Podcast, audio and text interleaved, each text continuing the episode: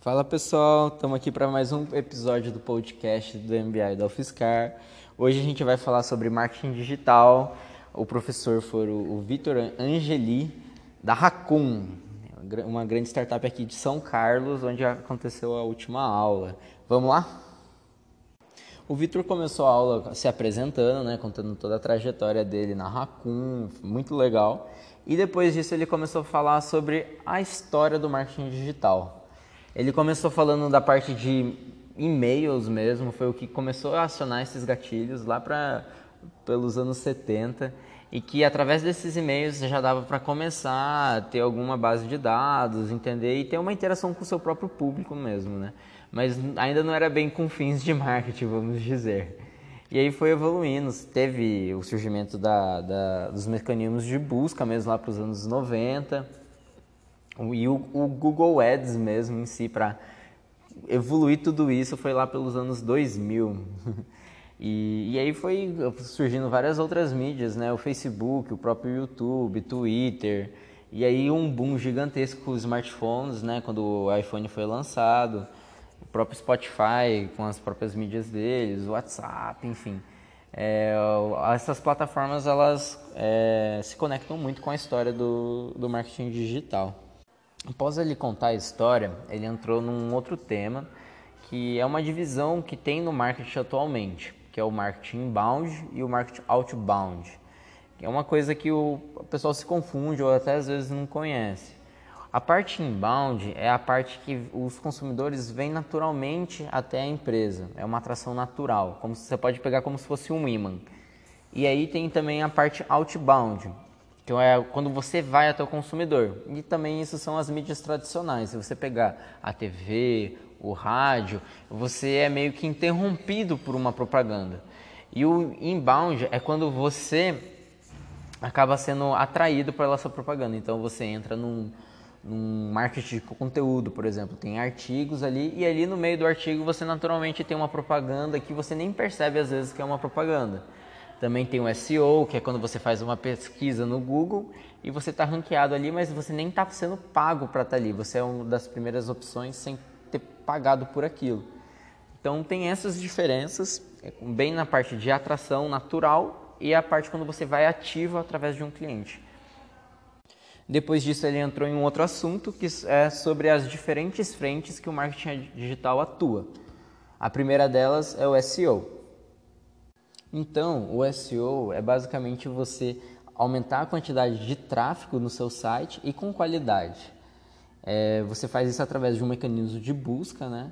É, um Google, por exemplo, uma ferramenta de pesquisa, e aí você consegue um ranqueamento, você consegue fazer o seu site aparecer mais no topo, nas primeiras páginas, é, naturalmente, sem você ter que investir uma grana é, ativamente em mídias, sem ser uma propaganda. E como isso funciona? É através de um score, de uma pontuação. É, o Google, a ferramenta de busca, analisa uma série de fatores para determinar se o seu site tem que ficar mais acima ou mais abaixo nesse posicionamento. O Vitor, inclusive, ele trouxe uma tabela periódica de fatores para mostrar como eles influenciam, qual é mais importante, qual não é, quais são as áreas que eles atuam. Aqui no podcast não tem nem como começar a falar de todos esses fatores, porque senão ia durar quase uma hora. É, mas o que a gente precisa sair é, entendendo é que esses fatores influenciam na pontuação. E aí, você entendendo eles, você consegue trabalhar com a sua equipe de TI, às vezes, ou outras maneiras, para você conseguir ter um bom ranqueamento. A segunda frente que o marketing digital atua bastante é o marketing de conteúdo. É uma técnica de criação e distribuição de conteúdo relevante e valioso para atrair um público e aí através dessa atração de público você consegue ter uma monetização, uma rentabilidade ali dos usuários já.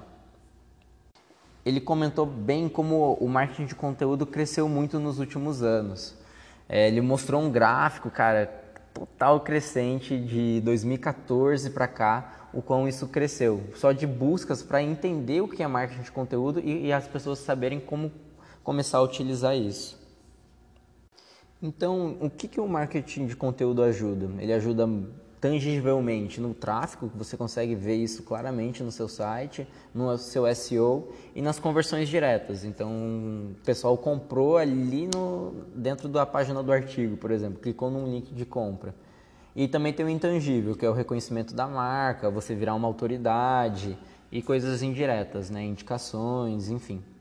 Ele entrou depois também na, no ciclo do marketing de conteúdo. Você basicamente começa com pesquisa e tendo insights para saber que conteúdo você vai ter. Você coloca a sua meta né, com, aquela, com aquele conteúdo, começa a traçar uma estratégia, aí constrói o conteúdo, tem uma curadoria ali para você ver tipo, que, o que a, cada cliente precisa mais, enfim, faz a distribuição e gera o um engajamento no cliente. Esse é o ciclo. E aí depois, com tudo isso, você tem um aprendizado para ter novos insights e alimentar o ciclo. Ele também apresenta um pouco da pirâmide do marketing de conteúdo, mostra também o funil da, do marketing de conteúdo de vendas. Enfim, cara, é muita coisa. É, a gente tem tudo no, no PDF da aula, já está distribuído no Google Class, Classroom. Nossa, falei mal, hein, galera? No Google Classroom.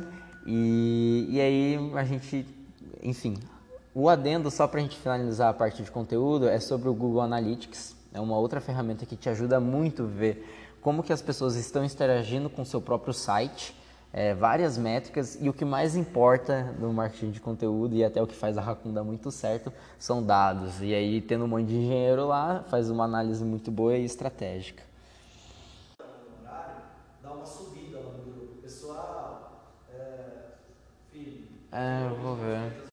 A outra frente que daí o Angelinho entrou é a parte da, do SEM, é, Search Engine Marketing.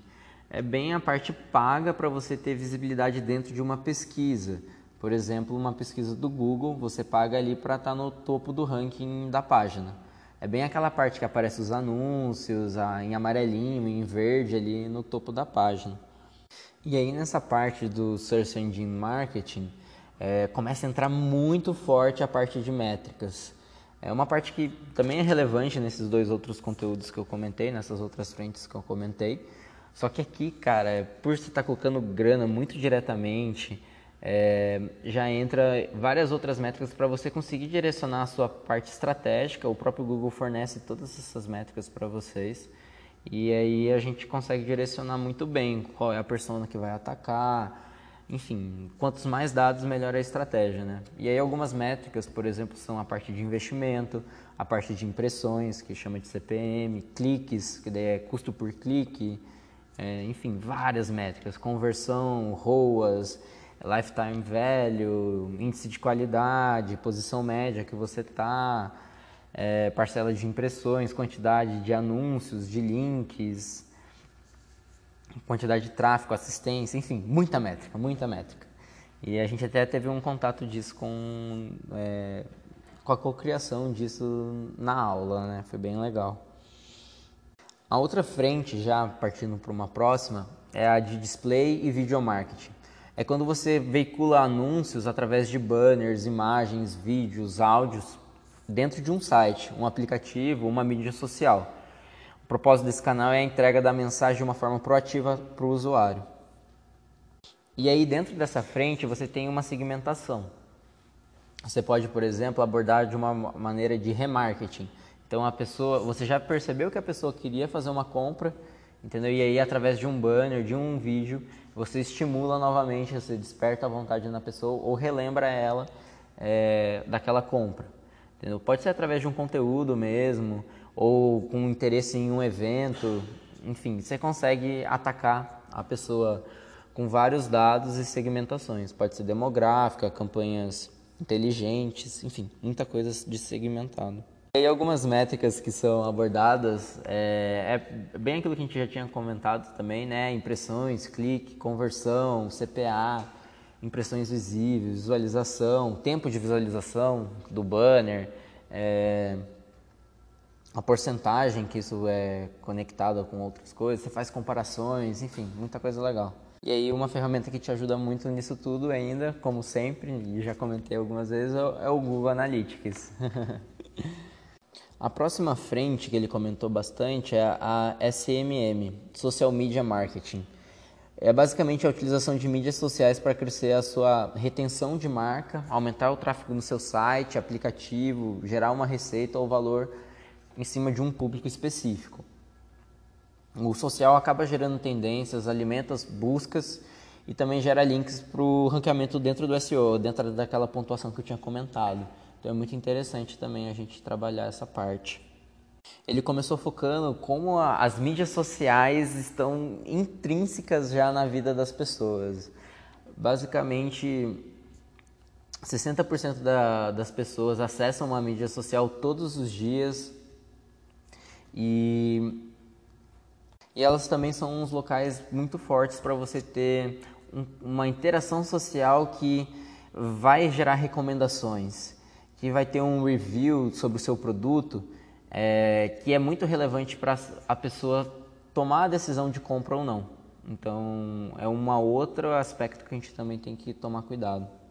E ele entra naturalmente na parte de inbound e outbound nesse meio social, né? Porque dá para você fazer muito bem as duas coisas. Você pode é, gerar conteúdos né, nesse meio para atrair o público, né? Ou você pode pagar um outbound mesmo para você impactar diretamente essas pessoas sem ter que fazer grandes malabarismos conteudistas.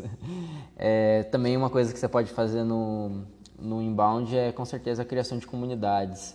Uma coisa bem legal que gera muita interação, é muito forte é, nessa geração orgânica de leads, né? É bem legal. Ele também entra no finalzinho disso todas as métricas que são abordadas, né? O volume, alcance, engajamento, influência, o share of voice, né? É, custos, ações no site, conversões, tempo e taxa de resposta.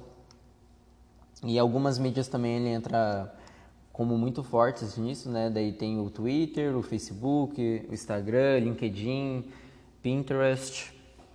E ele coloca algumas ferramentazinhas também que auxiliam nisso tudo, as próprias mídias sociais, o Google Analytics, o HotSuite e o Buffer, que são é, plataformas de distribuição de conteúdo nessas mídias, é, o Canva, o Stiling, várias coisas que dá para ajudar nessa parte. E por fim ele entra na parte do CRM, né? Customer Relationship Management. E o CRM é bem a parte de gestão do relacionamento do consumidor com você. É, isso quer dizer que tipo você tem que pensar muito bem qual é a sua abordagem e como você utiliza esses dados para criar algum conteúdo, criar uma campanha para influenciar, melhorar ou gerir a relação com esse seu consumidor.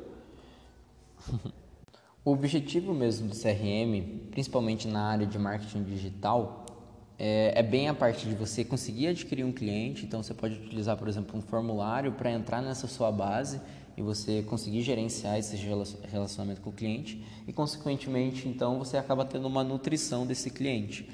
Ele gera uma automação, enfim, um sistema para conseguir ter um acompanhamento do ciclo de vida desse consumidor e melhorar todos esses esforços para atuar com ele. Nele você consegue identificar então tipo todas as suas taxas de venda, de conversão, satisfação do cliente, é, o quão a sua receita está aumentando, a, a sua lucratividade, enfim, atua bastante nisso. E aí ele entra em várias métricas de CRM, né? O custo de aquisição do cliente, o LTV, tamanho do ciclo de aquisição, é, payback, volume da base de e-mail, volume de campanha, de envios, aberturas, conversões, enfim, bastante coisa desse tipo. E depois ele entra em ferramentas de CRM, que é o HubSpot, Salesforce, MailChimp, Zorro, Sharp Spring, é, Constant Contact, Agile CRM, enfim, tem várias ferramentas que ajudam bastante você ter uma um, um contato legal com o cliente e fazer essa nutrição e alimentação. Tem uma aquisição também. E tem algumas outras frentes, tem formatos e possibilidades que já são mais diferentes. Que a gente, não vale tanto a pena entrar em detalhes nesse momento, mas são chatbots, é, o, o, viral, apps e games, micro-influenciadores, afiliados, é, CRO, enfim, bastante coisinha. E aí depois ele fez as brincadeiras no Kahoot e o, o Felipe C comandou benzão. E, e, foi isso, galera. Ele deu essa aula conteudista bastante, né? Foi muito legal. O nível de profundidade nos slides tem bastante coisa. E no, no sábado de manhã ele entrou bastante com a parte de workshops para pegar tudo isso que a gente aprendeu, trouxe alguns cases e a gente implementou a, a jornada que a gente via de aquisição do cliente, enfim. Foram alguns cases legais, bem legais para fazer. Foi isso. Valeu, pessoal. Até o próximo.